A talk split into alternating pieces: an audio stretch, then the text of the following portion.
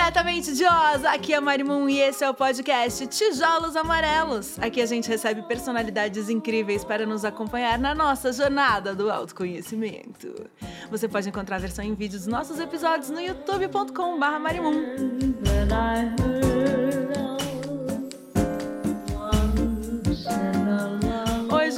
convidado é o comunicador, jornalista, músico e eterno VJ da MTV, Edgar Piccoli. Ai, que gostoso esse encontro de VJs. Eu adoro te encontrar. Fiquei feliz com o teu convite. Estou aqui com o maior prazer para trocar uma ideia boa, leve. Nossa, Edgar, a gente, amor, a gente quase foi contemporâneo, né? De MTV. No final a gente não foi, né? Quando então, que ano você saiu? Você entrou eu saí em 2006. 2006, era aí. isso que eu tinha pensado. Eu entrei em 2008. É, fui pro Multishow e fiquei depois no Multishow mais uns cinco anos tal. Nossa, mas sabe o que acontece? É que, para quem não acompanhou tanto a era né, que eu acompanhei, o Edgar pegou hum. praticamente assim, o dia da abertura, né? Você tava lá no dia da abertura já? Da... Então, sou... Não, não, sou leva, assim, mas muito pouco tempo depois, um ano e meio, ano e oito meses, talvez depois. Praticamente a estreia. É, foi praticamente a estreia. Eu não peguei, por exemplo, a. Como chamava a rua? Nossa, tinha um Caramba. outro lugar antes da Afonso Bovero? Nossa, é o um nome indígena, Camundó, Orobó, é, da Cor Coropé. Não, será que é Coropés? Acho que era Coropés. E, eu não e, peguei peraí, essa isso eu nem era, sabia. Era um galpão, era um Jura? lugar assim, para um galpão, e lá eles faziam as Passada. gravações, era quente pra caramba, diziam. Eu já entrei no prédio da MTV, que é o prédio que todo mundo conhece, tal, ali no, no Sumaré. Afonso Bovero, nossa queridíssima. Isso. Nossa, eu assisti tanto você na minha vida. Muito, muito. O que, que, você muito, via? Muito, Qual muito, programa que você via, que você ah, gostava? Eu via você, tudo. Não, e você, sei que é que você era meio onipresente. Você teve trocentos programas, você estava na praia, você estava no estúdio, você estava conversando com as pessoas, você estava entrevistando. Meu, você estava em todos os lugares. Mas, mas assim, é bizarro, porque você entra no nosso subconsciente como a cara da MTV, né? Junto com. Que legal enfim, ouvir é, isso. É, super. Eu, eu fico muito com o João feliz. Gordo, assim, super para mim, a Sabrina, a Cuca. É, eu peguei super. Então, eu, eu então é, é curioso isso, você trazer isso, porque eu sinto que, eu, como eu entrei muito no começo, é, embora tenha sido pouco tempo, mas um ano e meio depois do lançamento da MTV, como eu falei, mas já tinha uma identidade muito clara dos VJs naquele microcosmo, naquela bolhazinha ali, com tipos muito de identidade muito forte, como o Thunder, Astrid, Maria Paula, uhum. Gastão, Cuca. É, essa, essa turma toda já tinha uma identidade muito forte. E eu, quando, quando entrei, você me apresentou como comunicador, né? Que eu acho que é esse o, é, os primórdios final... da minha intenção com essa parada toda, é a comunicação mesmo, porque eu sempre fui do rádio. E, e aí entrei na MTV meio que como um pau para toda a obra. Eu, eu ficava meio encanado com essa expressão que eu mesmo tinha me cunhado né? Pau para toda obra é meio que do o que faz tudo, mas não faz nada muito profundamente, sei lá, ou, ou é dedicado a um gênero, a um estilo, como tinham as segmentações muito muito mais definidas até quando eu entrei é. na MTV, né? O cara do rock, o cara do pop, o cara da música brasileira, o cara do, do progressivo, aí as ramificações vão embora, né?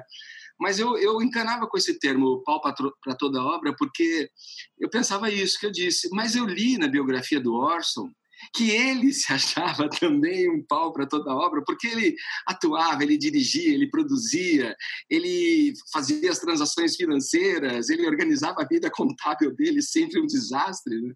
É Mas, um de alguma forma, ele se aventurava, ele se jogava nas ações e, na, e nos campos diferentes da, da, da enfim, do, do universo da comunicação. E eu acho que também, por conta do rádio, entrei meio nessas. Por isso que eu acho que você me via em tudo, porque eu realizava tudo muito com muito prazer e, e, tranquilidade. E não falo isso me gabando de nada. É só de, de, espelhar uma experiência que eu adquiri no rádio. Eu fiz um treino muito legal antes. Foi assim. A minha experiência foi assim. Por isso que eu fiquei o cara ali, o, é, o VJ, é, como o vizinho ao lado, né? O cara ali da padaria, o cara que tipo chega, conversa, troca uma ideia, tal. E é engraçado porque, para quem também é mais New Generation, geração Z aí, não acompanhou, Edgar era hum. o VJ Pão, ele era o filé da MTV, ele era tipo o crush de todas. E de todas, Ai, eu digo foi... todas mesmo. Era tipo, ele e Sabrina eram os colírios, assim, da MTV, era muito bonitinho. E é engraçado, porque na minha geração eu também fui colírio de muita gente, e crush de todas, né? De meninas, de meninos. Total, total. Sei lá, e, e, isso fica na nossa impressão, né? Na nossa, na nossa trajetória, no nosso, na nossa carreira e tal. Isso eu acho bom. Eu lutei contra isso. Lutei Sério, também. Outra você, coisa, você tinha um pouco de resistência? Foi um pouco isso, porque, sabe, era um reducionismo, assim, de alguma forma. Eu, eu era vaidoso o suficiente para ser vaidoso bem, talvez intelectualmente, né? sempre correndo atrás e buscando me informar tal, mas eu achava um reducionismo, porque, ah, é bonito, é bonito e só, ah, tá lá porque é bonito, sabe essa história? Sim. Eu caí um pouco nessa, depois eu comecei a ver que Pô, era uma dádiva, uma coisa vinda já de, de outra parada que você não tem culpa nenhuma de ser assim. Vamos celebrar a beleza, né? É, lógico. Não, e é engraçado, porque aí acabou aparecendo, né, os fãs que são apaixonadíssimos, né? E às vezes tem uns que perdem a linha um pouco. Eu tive fã que veio parar na minha casa. Ah, eu, eu, eu acho que ah, é um pouco de falta de da galera estar tá ligada mesmo, na real, né? Acho que tem uma idolatria que acaba você gostar, admirar alguém, é, se enxergar ali, ter empatia, ter, enfim, simpatia por uma personalidade ou, ou não é, é, é, você sente, não é uma coisa que você calcula. É que nem meio se apaixonar, que nem o amor tal. Tem uma faceta assim de você não escolher quem você acha legal. É uma coisa do jeito mesmo de cada um, né? Mas chega um ponto que vira uma cegueira burra, né? Uma cegueira, enfim, limitadora, e, e parte para umas coisas assim, perseguição. Eu nunca tive caso, sabe? Nunca ninguém cruzou linha contigo? Eu nunca tive. Cara, eu, eu, eu, fico falando as coisas, a gente, a gente fala da gente a partir da, da, da, da, da do espectro da perfeição, né? Porque, veja, é, eu acho que é perfeito o que eu vou te falar. Porque eu não, as pessoas não tinham é, é, essa cerimônia comigo, porque eu, desde o início, sempre fui aberto, quer dizer, sempre fui receptivo, sempre fui aberto. Para mim, a vida natural era a vida do radialista, rádio não tinha imagem. Então eu vinha com isso. Uhum. As pessoas gostavam de mim porque ouviam as coisas que eu falava, de repente se identificavam com aquilo. Trabalhava em rádio de música, de rádio de rock em São Paulo, na 89 e tal, mas elas se identificavam também com um jeito de dizer, uma maneira de comunicar, né? Então, para mim, todos esses outros atributos da imagem, por exemplo, e do que elas poderiam seduzir, cativar e blá, blá, blá, eu fui ter contato com a MTV. Mas esse rótulo, esse rótulo foi uma coisa muito boa, eu vejo. É bom, né? Como eu te disse.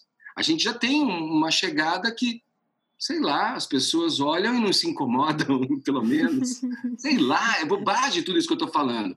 Mas no mundo da, da, da, da televisão, da imagem, eu acho que conta, sim sobre o aspecto social, a gente está discutindo isso, obviamente. Super. Não estamos aprofundando, ah, que vazio, achar a beleza, ou a feiura, estética, sei lá, o que é feio, o que é bonito. A beleza está nos olhos de quem vê.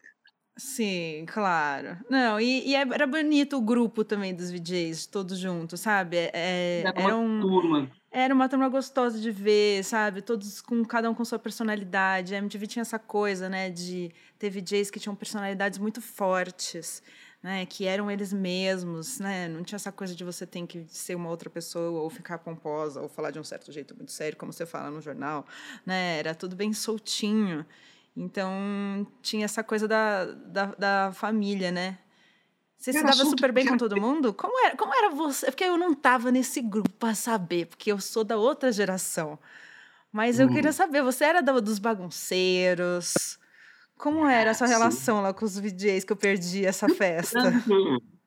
Essa simpatia gratuita que eu apresento. Puta papo egocêntrico, né? Mas é, é, eu acho que bem com todo mundo lá. Todos eram meus amigos, meus chegados. Eu me dava bem. Tava nas rodinhas, eu ia lá, ia cá, e aqui, ali. Mas a gente, de uma maneira geral, era tudo meio um bloco. E esse bloco agia com suas vontades, seus quereres, suas vontades, demandas, enfim. E uns eram assim, outros assado. Era um grupo de pessoas distintas, né? Éramos um grupo de, de rua, assim. Isso que eu acho que também é, penetrava e chegava e chegou tanto nessa geração que acompanhou a gente, né? Então, claro, tem os que você tem mais afinidade, tem os que você combina mais, acha mais divertido, mais engraçado, e assim com Quem todo mundo. Quem que eram seus bestes do grupo, dos VJs? Quem que ficou... Porque eu, sempre, ah, eu sempre acompanho fotos de vocês, aí tá sempre você, Marina, Sara, né, Astrid, vocês ainda se encontram bastante até hoje, né? Olha, pandemia, não, né? É, Mas. Tirando o soluço o, da pandemia. Assim, de alguma maneira, quando tem as festas, tem um grupo que. É um grupo, e você sabe, ah, quem é? Quando você pensa naturalmente nas pessoas que vão estar nesse encontro, todas essas pessoas te vêm à cabeça. É um grupo tal. Mas. É, pensando em, em, em festas que eventualmente aconteceram tal e possibilidades de encontro assim mas amigos frequentes de se ver mais em aniversário e na casa alguns mais específicos, assim. É, Casé, por exemplo. Ah, eu amo. É, amo Sarinha, Marina. Marina, é, maravilhosa. É, é, então, por aí, vai, vai indo por aí, sabe? Eu acho que. Mas todo mundo era bem amigo, era uma turma legal, gostosa. O que, que você mais sente saudades da época da MTV? Eu sinto muita saudade das, dos VMBs, porque eram festas enormes, divertidas, cheias de gente famosa. E aí era aquela bagunça de seres famosos incríveis, todos amigos juntos. Nossa, era uma doideira, né? Era tudo, era um leite condensadaço, né? De tudo que a gente queria, é, tudo que a gente praticava no dia a dia, falando, entrevistando até. Tava todo mundo junto ali, por isso que ficou conhecido como um, a possibilidade de, de encontros e parcerias, né? E muitas surgiram ali nesses é. encontros do VMB entre os artistas e os músicos, né? Acabava virando um momento importante para eles, né? De, de isso, social, até, até assim, daí né? um pouco, isso, até um pouco daí a ideia de as, as, os Dream Teams, né? As bandas Dream Teams, né? As, as formações de banda para acompanhar e ser a banda é, residente, né? Sempre misturando músicos também. Acho, ah, eu tenho saudade do, do VMB. Eram festas legais. É, Estava falando com o Teca esses dias, né? A gente ia, ela assistia toda a premiação, a gente assistia e trabalhava. Quando não estava trabalhando, estava assistindo. E as festas pós, né, VMB, Nossa, né? Que são antológicas. E aí, aí, aí sim, né? Era tudo aquilo solto no mesmo lugar, com assuntos afins muito comuns e gente legal e, e coisas interessantes e, e, toda a nossa curiosidade também de engolir o mundo, né? Querer saber tudo, né? Era uma delícia. Mas eu, por exemplo, o verão era legal, viajar com a equipe era legal. eu nunca fiz verão na minha vida, você acredita? Ah, nunca puxa, me deixaram fazer verão, me mandavam ficar no estúdio, eu ficava arrasada. Eu estou vendo uma tenda sua, uma tenda esvoaçante, assim, com você, aquele, Nossa, aquele, aquele lounge sonho, ali meio... gente, imagina. Hippie, sabe, legal e A barraca solta. de praia da Marimun, imagina, nossa, ia ser incrível. É, assim, Não, e o verão também era outro momento de festa, né, também, porque rolava a gravação era, e é. todo mundo tava na praia, Sim. e quando parava de gravar, todo mundo ficava na praia fazendo bagunça. É, é porque você acabava nós ali, apresentadores, acabávamos nos favorecendo dessa, desse, desse trâmite mais moroso mesmo, a parte técnica de gravar, é monta ali, tem que montar, vai montar a luz, a equipe não pode agora porque está fazendo e montando a luz para o show que vai rolar à noite, e a gente estava ali, já tinha gravado o nosso, para onde a gente ia? não para São Paulo. A gente ia para a praia, ficava curtindo o lugar, ia conhecer o lugar, conhecer as pessoas, era uma delícia. E, e, e especificamente para mim, a, a, garagem, né? Quando eu pude juntar, eu go gosto de juntar as coisas, né? Você também falou aí na tua apresentação, Edgar, comunicador, músico, sei lá o quê. Hum. Eu não me uhum. acho nada disso, por Pô, isso que eu sou. Para. Voltando à expressão, pau para toda obra, né? Não, e tem Mas coisas que não é porque a gente não está praticando que a gente não é. É, exato. É. Eu gosto de me enfiar. Sempre tive a cara de pau suficiente para para me enfiar no meio dos caras na garagem do, que eu fazia lá, era a garagem do Edgar, na casa da praia. Nossa, era demais. E, e ali eu toquei com a Nação, com Los Hermanos, com o Ira, cara, com, sabe, o, o a Nação Zumbi. Foi, foram momentos muito legais ali. E tinha saudade por causa disso também, né? A Casa da Praia me propiava fazer uma outra coisa. Que depois, olha só, eu, você falou também disso, né? Dessa diversidade de atuações no, no ramo da comunicação. O circo, quando eu fui para o Multishow, ah. ele era um tanto de, de um, um pouco de tudo, assim porque eu apresentava, era um programa com plateia que eu apresentava, eu entrevistava, eu animava a, plateia, sei lá, fazia atrações, é, games. Parecia e, muito um programa da MTV, na verdade. E, ainda, e, ainda, me metia lá com os caras e tocava com os caras, porra. Você tem ideia do que é cara de pau? Você tocar com Herbie Hancock? com Caetano Veloso? Eu tirava as músicas assim e fazia uma brincadeira ali, era uma comunicação. Mas eu estou falando demais, eu falo não, não, demais. É isso mesmo que eu quero, eu quero você falando aqui. Aqui é para a gente conversar, trocar ideia e você relembrar momentos marcantes da sua vida. Eu queria. É porque é, é, é muita coisa que você viveu. Você viveu quanto tempo? 25 anos na MTV? Foi isso, né? A sua vida já MTV. Quanto você falou? 25 anos, sei lá. Não, eu fiquei 14 anos. Porque a MTV então, teve 22, 14... né? Eu tô falando 25 de zoeira, mas. Não, eu, eu achei, eu gostei do superlativo. Mas eu fiquei 14, assim, 14 e pouco, 14 e meio no ar, assim, porque eu entrei como VJ primeiro dia. E fiquei, saí como VJ. Né? E por que você saiu, 14... hein, Edgar? Conta pra gente o que, que foi que aconteceu que você foi embora antes de eu entrar. Me conta. É, eu, eu fui, eu, bom, eu tinha, por conta de tudo isso que a gente já falou, chegado num ponto lá que é, eu não tinha para onde ir mais, assim. Tinha as categorias, né? Agora eu me lembrei. Tinha DJ Júnior, DJ Pleno e DJ Sênior. Ah, é? e cada uma dessas categorias tinha subcategorias, que era DJ, DJ, DJ, DJ Júnior 1, DJ Júnior 2. Mas peraí, quem usava essa terminologia? Era a mesma coisa burocrática. Como Acho assim? que eu tô tutelando, tô tutelando um furo. Acho que nunca é ninguém sério? falou isso. Nem, nunca ouvi falar disso é, na minha vida. Isso, tinha. Acho que você entrou como PJ já, ou você era CLT, eu você era carteira? PJ, eu fui, 2008. eu era CLT, cara. Nossa, da, da que emocionante. Eu fui o último VJ a ser CLT, porque eu era casado, já, já tinha família, eu constituí Nossa, família. Adiantado. Eu tive filho. Então, acho que eles deixavam. Falaram, não, deixa esse cara, vamos deixar ele na proteção. É, afinal de contas, é, mas né? Depois foi mudando. Eu acho que um pouco disso também que me fez é, entender que era o meu final de ciclo ali, porque eu não queria olhar para isso, mas eu entendi que era um, um final de ciclo quando quando eu vi que não tinha muito mais o que fazer de diferente lá do que eu já tinha feito, hum. e quando essa relação eh, de vínculo trabalhista, sei lá, mudou também. Tanto que quando Sim. eu fui para o Multishow, é, eu tive que abrir uma empresa tal, e, e virar gente grande. Sei lá. Sim. mudou a chavinha, né?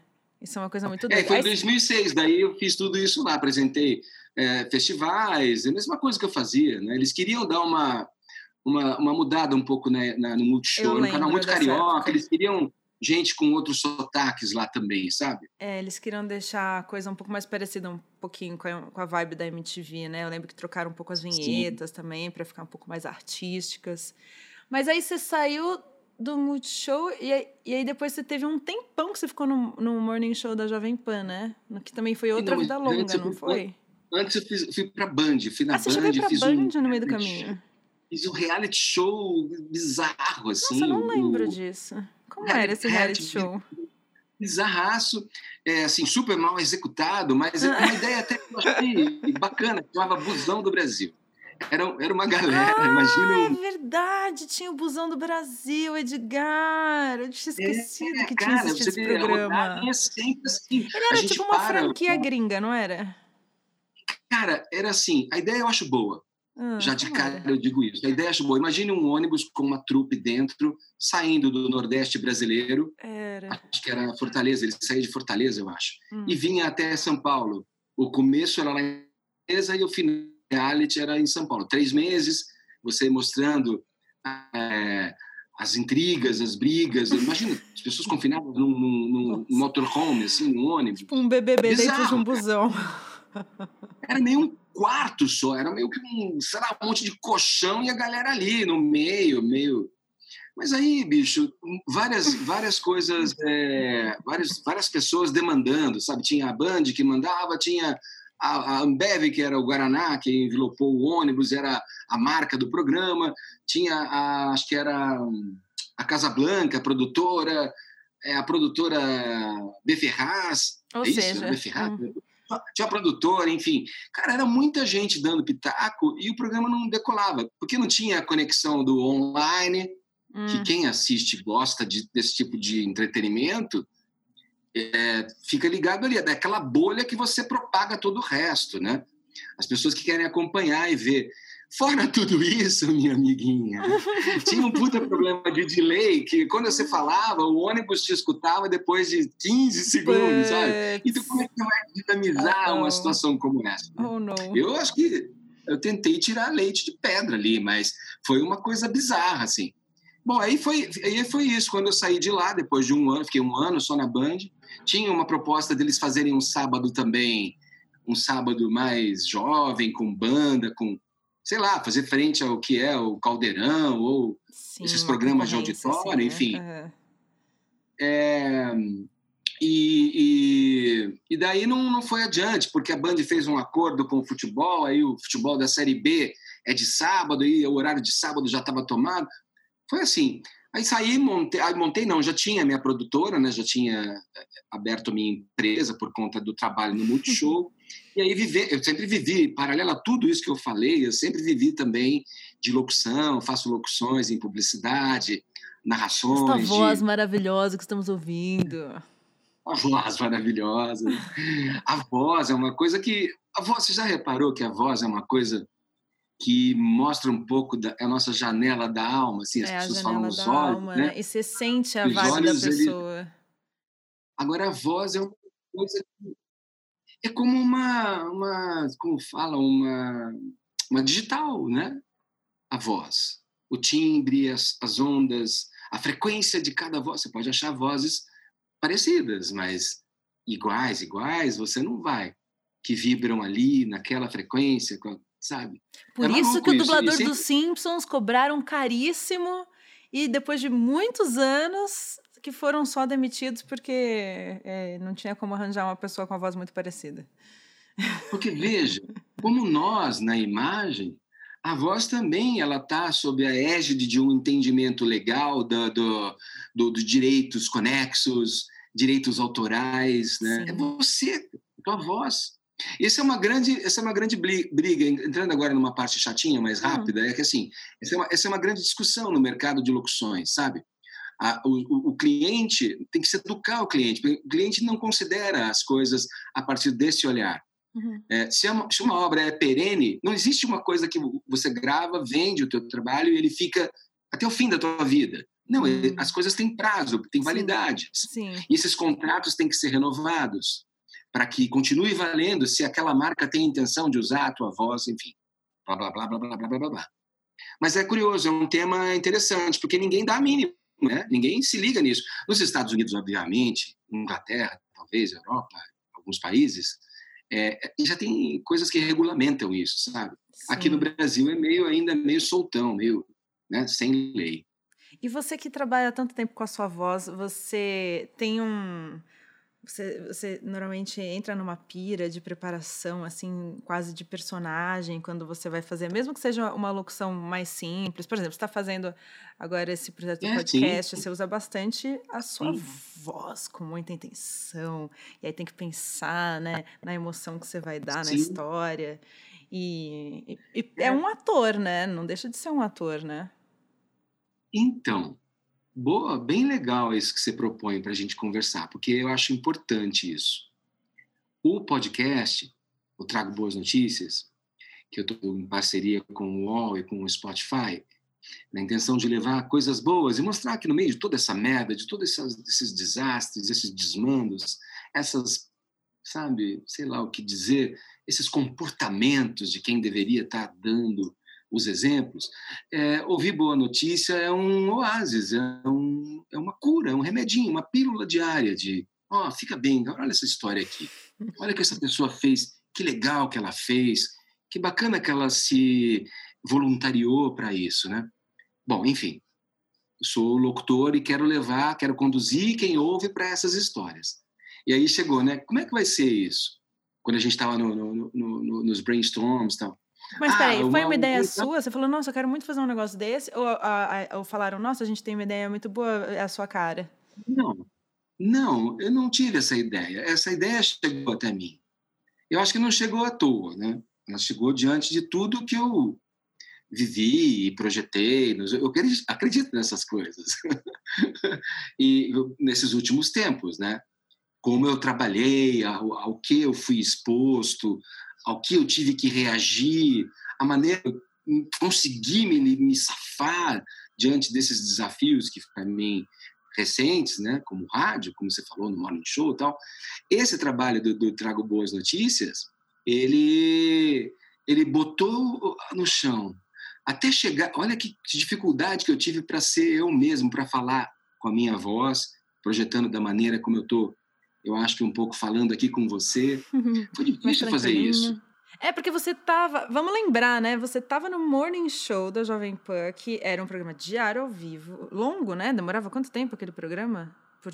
Eu vou chegar lá, mas eles falar. Então, nessa dessa pilha, eu passei para coisa, então, calma, mais tranquila, Exato. serena. É. Aí eu comecei a fazer exercício para chegar na, na procura da, da, da, da, da voz perfeita. Uhum, em busca da é, voz perfeita. E fazer esses exercícios. E aí chegar em pontos que era muito devagar também, é. muito afetivo, aquele fofo que passa do ponto, sabe? O, o... Aquela vozinha então, de meditação. Todo... É, então, tem um trabalho aí, viu? Eu acho que eu, na, já tem mais de 70 episódios já, ele é diário, né?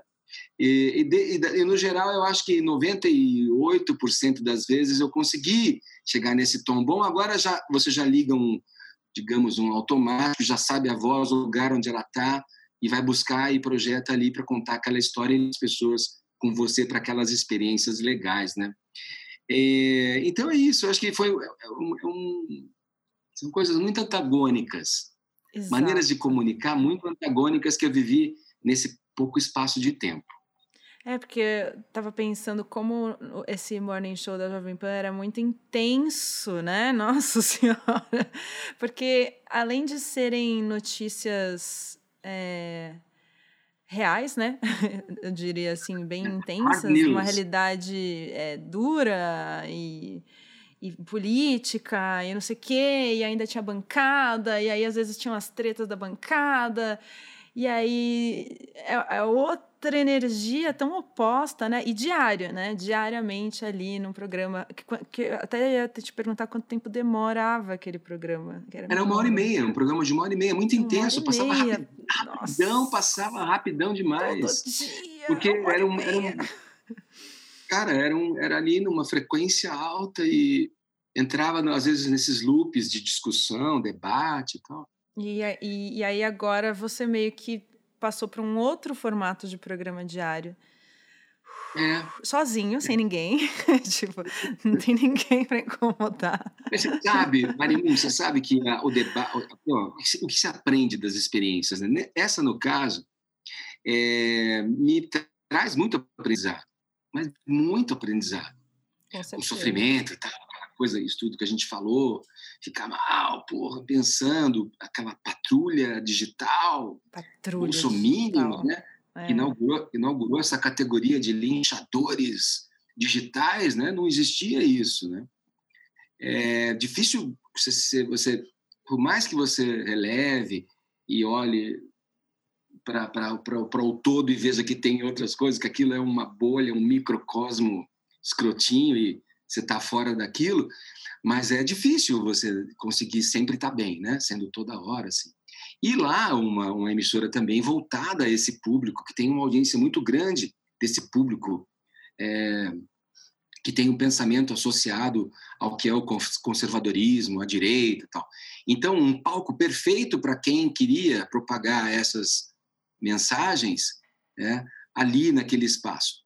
E, e, tanto que eu acho que eu era, eu era mantido ali também, eu tinha consciência disso, como uma espécie de, de um álibi, sabe? para a própria empresa em si. Ah, não, a gente, olha, temos é, ideias, ideias distintas, a diversidade de pensamento e tal. Mas era avassalador, assim, sabe? O todo, digo, da programação da rádio, né? Sim. No meu programa, no Morning Show, a maioria das pessoas pensavam de uma maneira talvez alinhada com o, o que eu acredito que é a visão ideal de mundo. A Paulinha, o Fefito, Amo pessoas Fefito. cada um com a sua maneira de ele, pensar. Que vai ouvir com certeza a gente nesse episódio. Sim. Pessoas que, que têm um pensamento que, de alguma maneira, comungam com o seu em vários pontos, em outros não, mas o razoável. O problema, eu aprendi ali que o problema não era a divergência de ideias, era você ser desonesto intelectualmente, sabe? É você é, construir, e aí esse, esse mundo novo, digital, dessa galera de direita que estava escondida no quarto ali, né? se cobrindo no calor e, e surgiram do nada, como monstros né, que surgiram não sei de onde, eles ficaram treinando isso. E esse o mundo digital era o mundo deles ali naquelas cavernas. Então, quando eles chegaram e, e, e, e associaram essa possibilidade de, de, de, comunicação, de mídia, com o discurso que eles queriam dizer, é, você passou a ter aí os extremos. Né? Então, pessoas que é, inteligentes, obviamente fazendo aquilo de uma maneira pensada, ordenada, né? ter técnicas de comunicação, de ganhar um discurso. Eu nunca fiz isso. Para mim era a raça, era o que, qual é a razão? Eu tentava enxergar a partir da, de uma ótica da razão, do razoável. E aí se construíam discursos elaborados, aquela coisa empolada, envolvente, tudo, e criando uma premissa que que só serviria para justificar uma opinião escrota qualquer, sei lá, né? Cada um pensa. Mas eu aprendi que o problema não é o diferente, para resumir essa história que já ficou longa. É, o problema não é pensar diferente, o pensar diferente é a riqueza. Também acho. É onde a gente chega no entendimento e próximo, talvez, de uma coisa que é o ideal, para o todo. O problema é, é, é a vigarice intelectual. Isso eu acho que é, eu acho que tinha muito diferente, ok. Ter né? valores é, que não fazem sentido é um problema, né? Eu acho que o problema está mais nos valores do que no pensamento, né? É. Você pode ter bons valores e pensar diferente, você pode ter valores completamente distorcidos, e aí já não tem mais a ver, eu acho que com a maneira de pensar, acho que já tem a ver com uma coisa mais que está mais enraizada, né? Está mais na base, no cerne da alma da pessoa. E, e, não, e, e, aplicado de uma maneira, vai lá, a meu ver, maligna, uma coisa que é para para quê que é? Qual é o bem? Qual é a ideia que, que você está querendo? Onde você quer chegar? Né? Justificar, como se justifica um país com o jeitão do nosso, com a cara do com o histórico do nosso, né? De tudo que sofreu esse país. Pô, a gente achou que ia ser uma maravilha, meu. Redemocratização do cacete, cara pintada Vamos lá, agora vai. O Brasil, Lula presidente. FHC deu um jeitão, pôs ordem na casa. Lula veio com o amor à humanidade toda. Vamos abraçar, cara. Agora é a nossa vez. Chegou um de nós lá, chegou um cara que é do povo, vai fazer direito. Construiu um ministério de pessoas célebres, incríveis. Mas deu no que deu também, acabou do como acabou. Não vou entrar no, nem no juízo de valor, justa prisão, não justa prisão, porque o Moro fez tudo errado. O cara que, que extrapolou a, a, a condição dele de juiz imparcial, foi parcial, notadamente parcial. E, e, e pegou para Marte, cara que tinha as coisas todas ali também evidentes dos erros, equívocos e desvios, cara. Porra, eu fui ver quando eu trabalhava na 89, aqui no, no Paraíso, eu, o Lula ele não tinha ganho nenhuma eleição ainda. Era, era ele e o Bisol, eu acho, Nossa. nessa eleição. Veja, Lula e Bisol. Hum. Primeira ligação com um cara do ramo empresarial, uma, uma concessão até ali que o PT fez para estar. Tá, é, vamos, vamos dizer da nossa mensagem que a gente não é esse bicho-papão que come criancinha, uhum, que a elite adorava divulgar isso. Né? Eu ia lá ver o discurso do Lula, barbudão, cara, pirei, vamos nessa, agora. Então, mas aí é decepcionante você ver tudo como aconteceu, sabe? E como deixou-se acontecer, sabe? Eu não quero associar Bolsonaro é, agora com Lula, essa polarização que vai, parece que chegar na próxima eleição também, tomara que não. Mas eu, eu quero apontar que as coisas acontecem a partir de ações e reações. A sociedade também é assim. Você tem uma experiência e você vai reagir a ela no próximo momento. Eu rezo, eu rezo porque eu tenho uma espiritualidade. Eu falo agora brincando, mas assim, eu, eu torço para que o Brasil consiga enxergar, é, é, é, consiga ter alguém suficientemente vaidoso para querer colher os louros de acertar essa porra toda, cara. Eu estou sendo para isso. O Brasil há de ser salvo. A gente tem que ter muita fé e, e acho que também fazer a nossa parte, né? Acho que eh, eh, isso que você está fazendo com o seu podcast, por exemplo, né? É, é, é um pouco dos dois, né? Porque você está fazendo o bem, né? Você está espalhando energia boa, está inspirando positivamente as pessoas. Você está passando, você ainda trabalha com informação, né? Com jornalismo, que é uma coisa que está num, num momento bem complicado, né? Digamos assim. o jornalismo está numa fase delicada de fake news, de, né, de jornalismos fracos também, né? Mal escritos. E, e também estamos precisando de fé. Fé é uma coisa que tem me faltado, assim, às vezes quando eu vejo, eu me vejo deprimida e não é exatamente depressão, é falta de fé mesmo. Cara, a gente vive é, na entrevista que eu dei no lançamento do, do, do, do, TBN, que eu trago boas notícias, esse meu podcast, eu falei é, um pouco isso, que a gente vive uma, uma pandemia de ansiedade, né? Essa ansiedade ela não é à toa, né? Que a gente fica com a respiração encurtada? Porque a gente está ansioso. E não necessariamente a gente tem um problema físico, sei lá, de saúde tudo o, o, a nossa massa ali, é, sei lá, como eu diria, não palpável, imaterial, né? Ela, ela reflete no que a nossa matéria vira, né? o que acontece na nossa matéria. Eu creio nisso, eu sinto isso, né? A questão de crer. Você sente, poxa, gastrite, né? Dor na, boca do estômago, o tempo que eu estava trampando nesse programa aí, era isso, dá, eu tô com uma dor aqui, não consigo, nossa, tô com insônia, cara, tô com, a respiração tá encurtada, tudo é ansiedade, né? Ah, fica... Péssimo, péssimo. E, e, o, e, o, e o podcast vem para isso.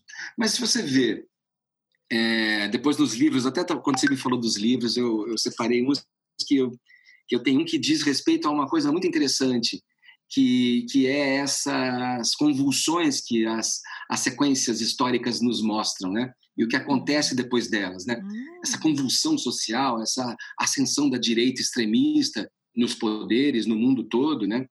Ela, ela, a gente, ela já dá sinais de, de derrocada, já presta atenção, não só aqui, com esse pulha aí, né? Com essas coisas que esse cara faz, mas no mundo inteiro, na Itália, na Hungria, na todo lugar onde ascendeu essa direita escrota, é, que quer essa manutenção dos, dos, do status quo, sabe, das situações.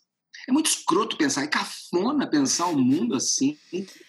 Ah, é, é horrível, né? Porque Cara, pensa, poxa, 2021, a gente já era para estar. Tá, a gente tem tudo para dar certo. A gente já tem a tecnologia para eliminar o plástico, a gente já tem tecnologia para limpar o planeta, a gente já tem informação suficiente para educar todo mundo, a gente já tem comida para todo mundo, já tem tecnologia comida sustentável para fazer energia. A gente, se quisesse, nossa, já estaria tudo perfeito, já teria alcançado a paz mundial. Mas o maior problema é que ainda tá essa bagunça aí, porque tem sempre alguém ganhando na desgraça, né? E fica esse, é, esse desânimo. Nossos né? devaneios, nossos devaneios utópicos. Fica, parece que é utopia, mas, mas eu acho que, ao mesmo tempo também, eu gosto de lembrar, porque ano passado eu li Sapiens. Porque nesse processo de autoconhecimento todo, eu falei, ah, eu preciso entender o que é o ser Bom, humano, não, né? Não entendi. Não entendi, Mari. Você falou o quê no eu ano passado? O quê? Sapiens. Ah, sim, sim.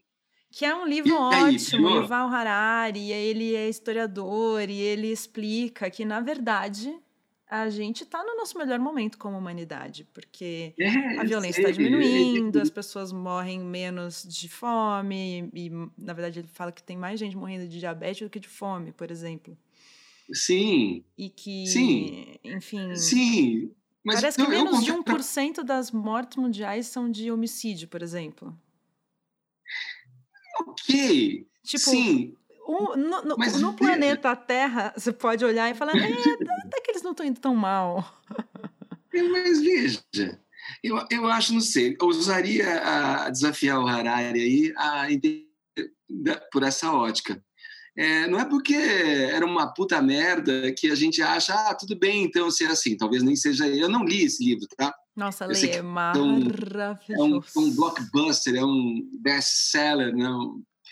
Mas é. Não, mas ele não que, quer assim, dizer que ele é animado, que... porque ele, ele, ele chega com bastante desânimo ele é pessimista. É, ele, ele termina o livro já começando outro, que já é o 21 lições para o século XXI e o Homo Deus. Então tem que ler a tríade Aqui em casa eu vejo assim. pelas prateleiras, a galera aqui andou lendo, é. mas eu não, não, me aventurei nele, não. Mas eu, eu, gozado, eu gravei, falando em voz e falando desse livro, eu gravei um, um, uma sequência de vozes para inteligência artificial, falando mais uma vez Jura? da questão da E aí, e aí eu gravei os quatro primeiros capítulos lendo esse livro. Gente, e, e, o que eu li foi isso dele, na verdade, para não sustos comigo mesmo. Eu li os quatro primeiros capítulos. Termina, Mas, assim, Edgar, é bom, vale a pena. Eu vou ler, vou ler, porque você recomendou, vou fazer esse lazer. Mas é, é, eu acho meio que ah, é dar uma roubadinha no jogo, vai achar que olha como a gente está melhor, a gente tem Wi-Fi, a gente tem controle remoto, tá? Que merda, que miséria humana. Quais são os problemas de agora? Talvez o outro morresse de lepra, de tuberculose, tudo bom, uma bosta, uma merda, tal.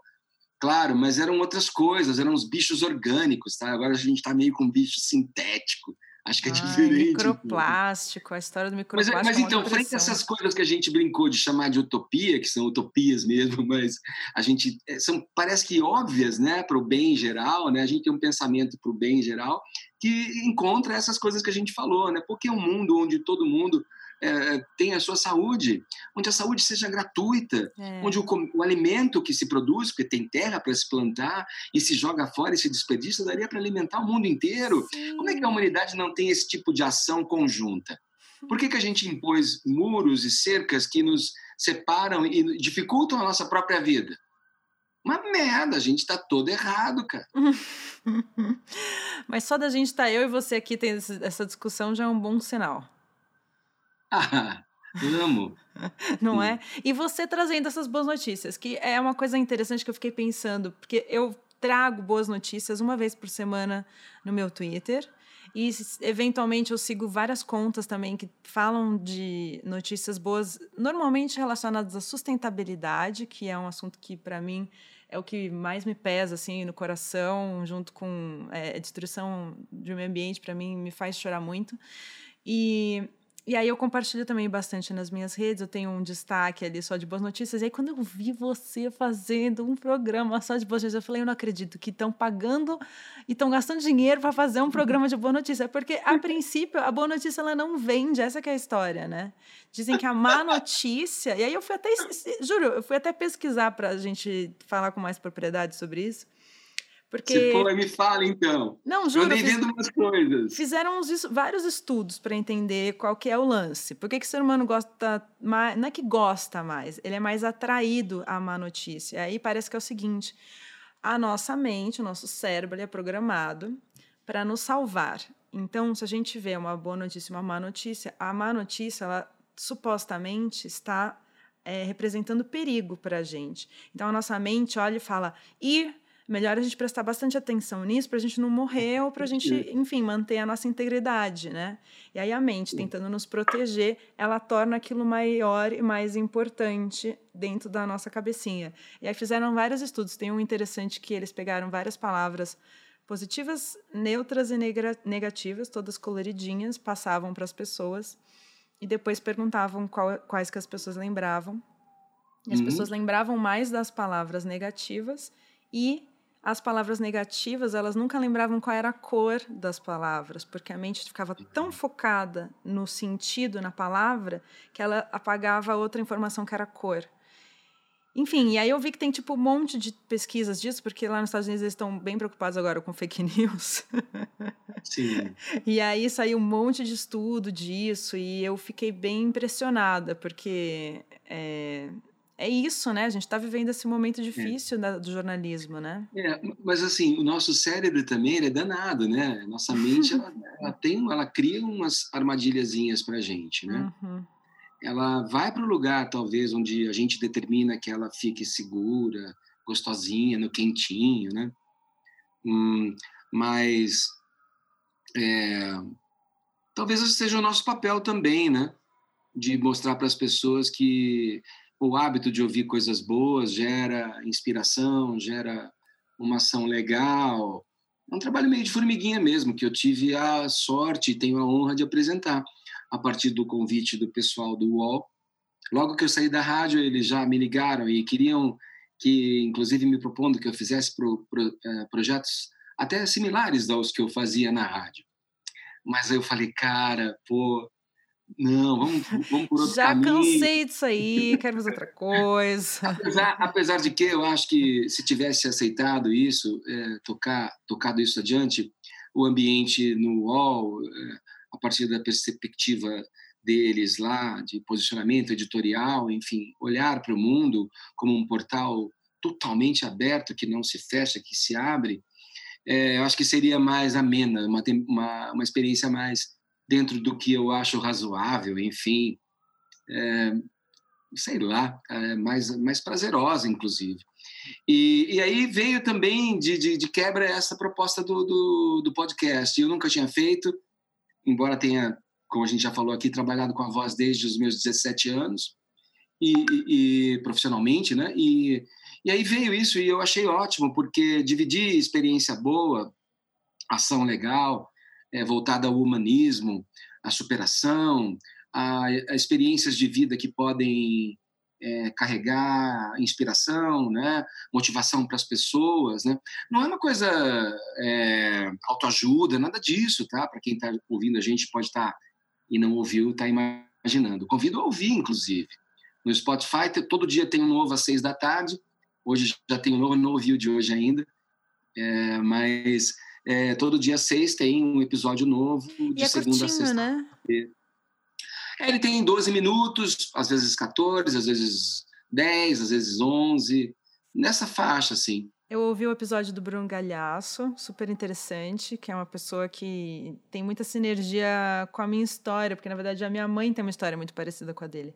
Ela comprou, é, na verdade ela não comprou, ela é meu padrasto, tem terras lá em, na Serra da Mantiqueira e eles se florestaram também com mais de 20 mil árvores, cuidam super ali da terra.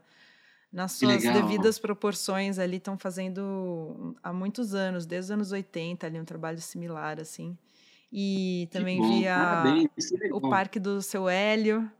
E aí é legal, porque, gente, o podcast é muito gostoso de ouvir, porque ele tem uns momentinhos que tem uns sonzinhos, tem umas sabe, uma texturinha assim, auditiva, uns efeitinhos.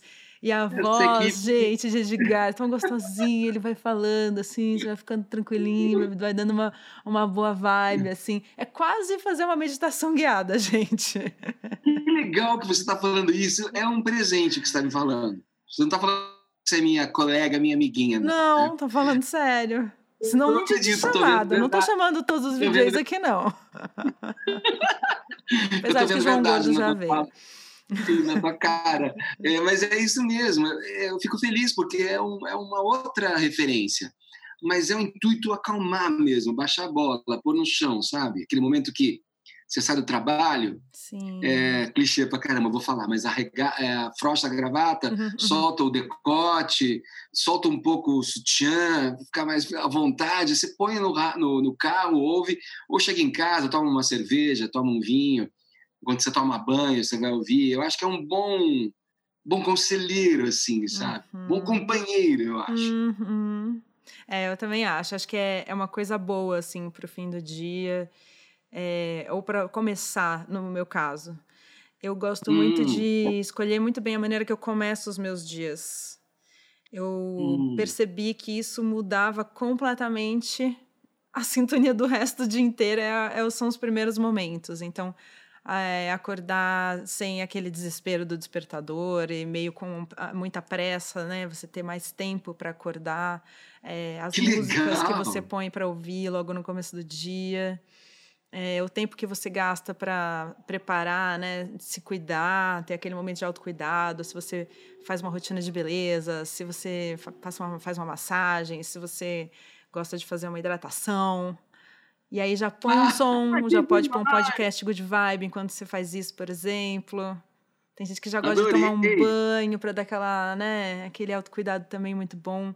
Faz uma meditaçãozinha. Se você tiver sua espiritualidade, já começa a atrair suas vibes pro dia, né? Você falou que você tem uma espiritualidade, você quer compartilhar com a gente? Qual espécie, linha? Cara, eu, eu, sou, eu, eu acho que eu sou meio buscador, assim, essa expressão, sabe? Mari.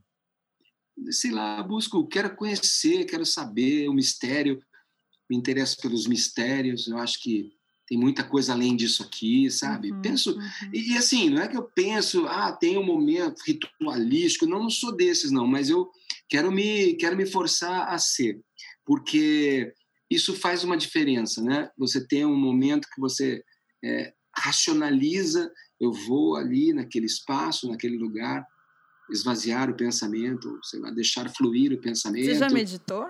Eu, eu, eu acho que sim, mas Adoro. não sei se fui muito bem sucedido.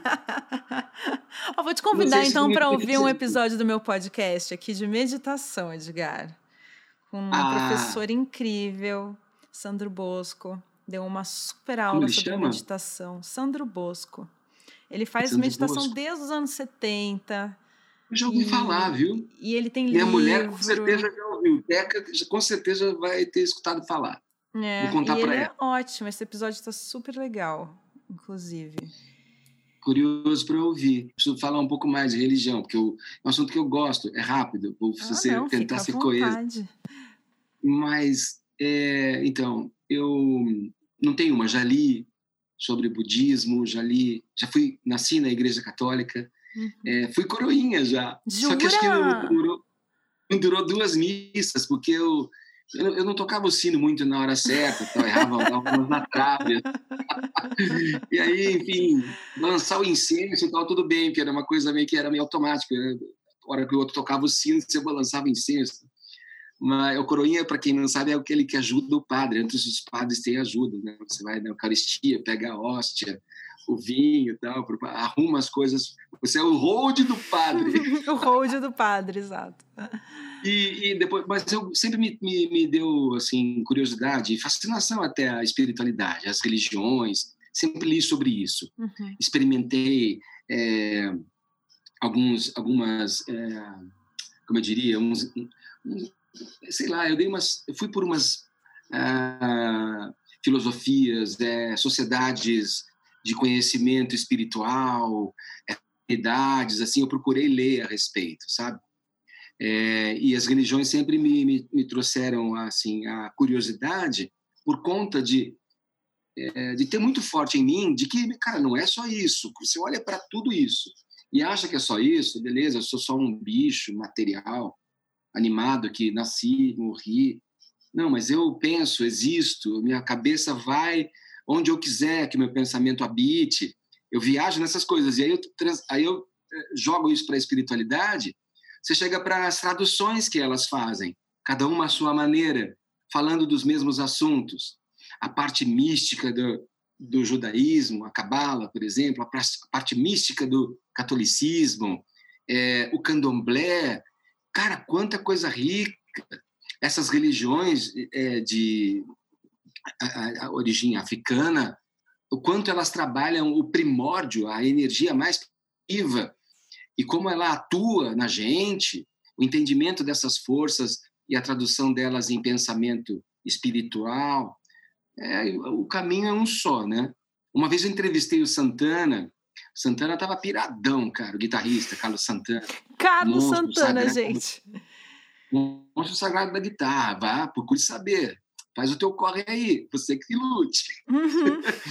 Mas é, é, ele, ele, uma entrevista que eu fiz com ele, ele a todo momento falava, meu, one word, cara, one heart, que é a mensagem do, do, do Bob, pô. Exato. É uma coisa só, é uma coisa só. Não tem diferença. A maneira como a gente diferencia é simplesmente a pluralidade de olhares que a gente tem para esses mistérios. É, é verdade. Não, e é legal pensar que são tantas culturas diferentes, tantas civilizações diferentes, olhando para a mesma coisa e tentando entender cada um da sua maneira. Eu sempre lembro uhum. daquela referência da história dos ratinhos cegos em volta de um elefante. Você sabe essa história? Não, vários ratinhos cegos em volta de um elefante. Cada um tava de um lado do elefante. Tinha um que tava no rabo.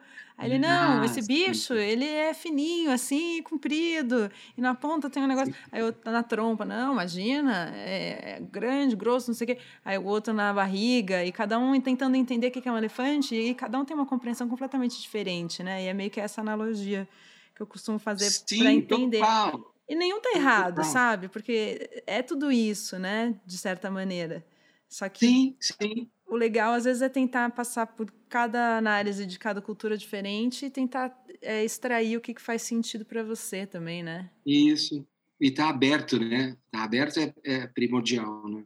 Ah, é. Isso Receptivo. é.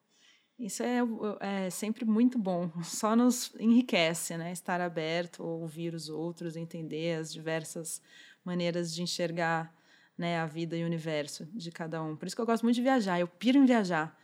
Nossa, já fui para a Índia, para a Rússia, para o Japão, para a China, e esses lugares mais estranhos são os que eu mais gosto. Nossa, não fui para nenhum desses que você falou. China, Japão, Rússia, não, eu adoraria ir, mas ainda talvez eu vá. Nossa, eu adoro, adoro. Vamos para essas dicas de livro, que você começou a falar de um deles e eu fiquei tão curiosa. Ah, por exemplo, né, porque que eu fiz o link, né, a gente estava é. falando das milícias digitais, não com essa expressão, mas que me ocorreu agora, uhum. desses extremismos, né, das mídias digitais, tal, né, e, e eu vou mostrar aqui uma biografia que eu que eu li há pouco, que é de um ícone da esquerda, enfim, que é a Rosa Luxemburgo, e, e, era, e essa é uma biografia até que em comparação com as que têm mais detalhes de datas precisas tal, ela, ela nem tem essa importância. A importância dela é porque esse Paul Froelich aqui era um contemporâneo dela, jornalista, ativista de esquerda tal, que acompanhou e conta toda a trajetória dela da, da juventude na Polônia, a formação e a participação do Partido Comunista já representação do Partido Comunista em Berlim tal aplicação do marxismo e tal. E ela foi morta por uns extremistas, cara, o que é, na época, o, autor chama de protofascista. Uhum. É, você vê que a história se repete, né? É. A gente não está, talvez, nessa barbárie de luta armada por nosso não pelo juízo desse, desse, desse troço que está aí, né? Porque por ele já estava assim. É, por outro lado, estamos indiretamente, né? Porque temos aí indígenas sendo assassinados o tempo todo. A gente teve é, Marielle e tantos outros que foram assassinados, sem falar o povo pobre, preto, que é aí toda hora. Sim. Não acontece da né? mesma maneira, mas Exato. acontece, né? Acontece é. ainda. Então, essa é uma. Eu, eu recomendo, assim, é conhecer esse personagem da, da, da esquerda, assim, e as ideias, ela, ela, ela daria risada de uma galera aí, cara, esquerdinha uhum. hoje em dia, ela daria risada. Interessante. Mas é engraçado. Fiquei, nossa, fiquei com vontade de ler esse livro.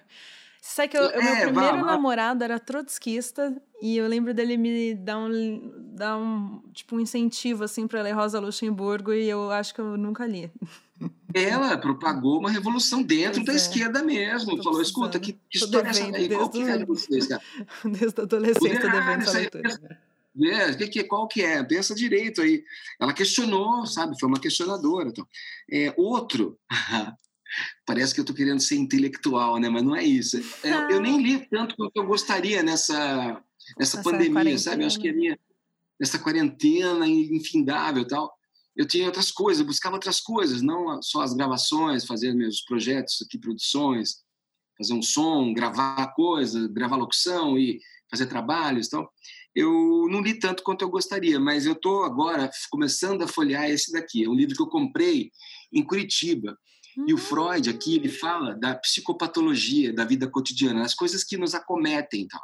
Entre as várias e tantas infindáveis ramificações da obra desse cara, essa daqui fala um pouco da, de, sei lá, comecei no começo do livro ele fala do, do esquecimento. Ele tem um esquecimento é, junto indo com um outro sujeito para voltando de um congresso e tal, ele tem um esquecimento e ele começa, ele, ele, ele, ele quer lembrar do Signorelli, um pintor italiano, para fazer referência a um afresco, alguma coisa que ele viu, e ele, ele não vem o nome do cara. Então vem Botticelli, vem outros nomes, ele fica, meu, é muito doido, porque esses caras, ao invés de viver, foram estudar a cabeça da gente, né? É. Eu falo isso. E, a gente e aí tá ele, ele vai, que precisamos. Precisamos ele vai estudar a nossa cabeça. isso. Né? Ele vai dissecando, dissecando, entendendo, chegando a, a, a, uma, a uma amostra do que pode ter levado aquele esquecimento, caralho, é muita loucura. É, e por último, um classicão, que é esse livro que eu ganhei do meu amigo Igal Lan, que é uma, uma capa dura dos Trabalhadores do Mar, do Vitor Hugo. Ah, Vitor Hugo, que chique. Muito legal. E esse livro é uma é que ele conduz você de uma maneira, cara, é, mágica, assim. Você entra naquele universo que ele está te descortinando, sabe? Ele trata do, do, do, da vida, de uma história de amor, né? E o ambiente dessa história de amor entre é, a Deruchette e o Guillard, Guillard, esqueci o nome do personagem principal. Eles estão ali, eles estão na, na, no canal da Mancha ali, na altura da Normandia, é, tem aquela ilha Guernesey, que é até a ilha onde o, eu não sei onde, exatamente onde morreu o Vitor Hugo agora, me escapa, uhum. mas ele disse que queria morrer lá, o que provavelmente o túmulo dele seria Guernesey, que é uma ilha que fica no canal da Mancha ali pela Normandia, nesse mar. E como eu gosto de navegar, o meu amigo Igal Lame deu de presente e eu li essa saga e entrei nessa viagem maravilhosa desse cara ali por navegando é, por aquele estreito pedaço de mar ali, mas muito específico e, e perigoso de navegar, sabe? Então são essas três dicas Ai, que eu separei. Gostei muito. Eu sou super colecionadora de livros e estou sempre aceitando dicas e sugestões de leituras e achei suas dicas excelentes, Edgarzinho. que ótimo, fico feliz que você gostou, adorei esse papo. Acabou nosso papo? Ah, ele acaba com a pergunta mais difícil de todas, que é, Ai, é Edgar Vico, ele conta pra gente qual é o sentido da vida para você. Pensei numa frase lacradora, podia ser dar sentido a ela. Mas, mas não, eu acho que tem mais. É... acho que é isso. Ah, dá sentido a ela. É, mas qual é o sentido que você deu à sua vida?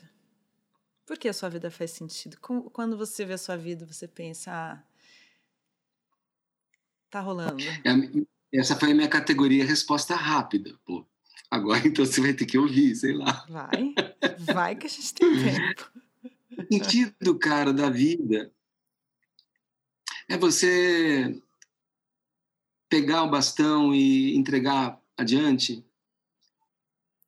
E quando você olha o caminho percorrido, você vê que você fez um bom trabalho, você fez o teu melhor, você fez é, cumpriu a tua missão, hum, entregou e se transformou, né? Nessa alquimia também da coisa toda que é você se transformar, você se transformou em algo melhor, que você jogou a peteca para diante de uma maneira boa, enfim, que o saldo é positivo. É, acho que é isso. Ai, é amei. Amei, amei, amei, amei. Ai, gente, uma delícia trocar ideia com você. Quero que, Adorei, que logo essa pandemia acabe para a gente poder fazer um rolê ao vivo. Seria o máximo, adoraria, amaria. Quem sabe a gente. Quando você vacina? Já, já vacina por já agora? Já tomei não? a primeira. A primeira dose já foi. Uhul! Já tô quase virando jacaré, é, parte 1 um de 2. Toma a minha segunda, dia 8 de setembro. Tá chegando também. E os meus filhos também, eles logo, logo tomam também. Né? Que bom que todo mundo se vacine e que a gente possa a, a, a retornar a nossa, sei lá, vontades mais é, corriqueiras, mais prosaicas. Nossos Andar pela rua, encontrar reais, os amigos, abraçar, trocar ideia, tomar uns bons é, drinks com os amigos. Vacina sim, ele não. Obrigada, Edgar, seu lindo. Obrigado, querido. Um beijão, adorei falar com você. É um prazer enorme, viu? Adorei, adorei, adorei. Muito obrigada. Se você curtiu esse papo, compartilhe com os amigos. Muito obrigada por ouvir. Espero que essa conversa te ajude na sua jornada do autoconhecimento. E eu vou ajudar a ouvir vocês lá no meu Instagram, Marimun. Então espero vocês por lá. Até mais.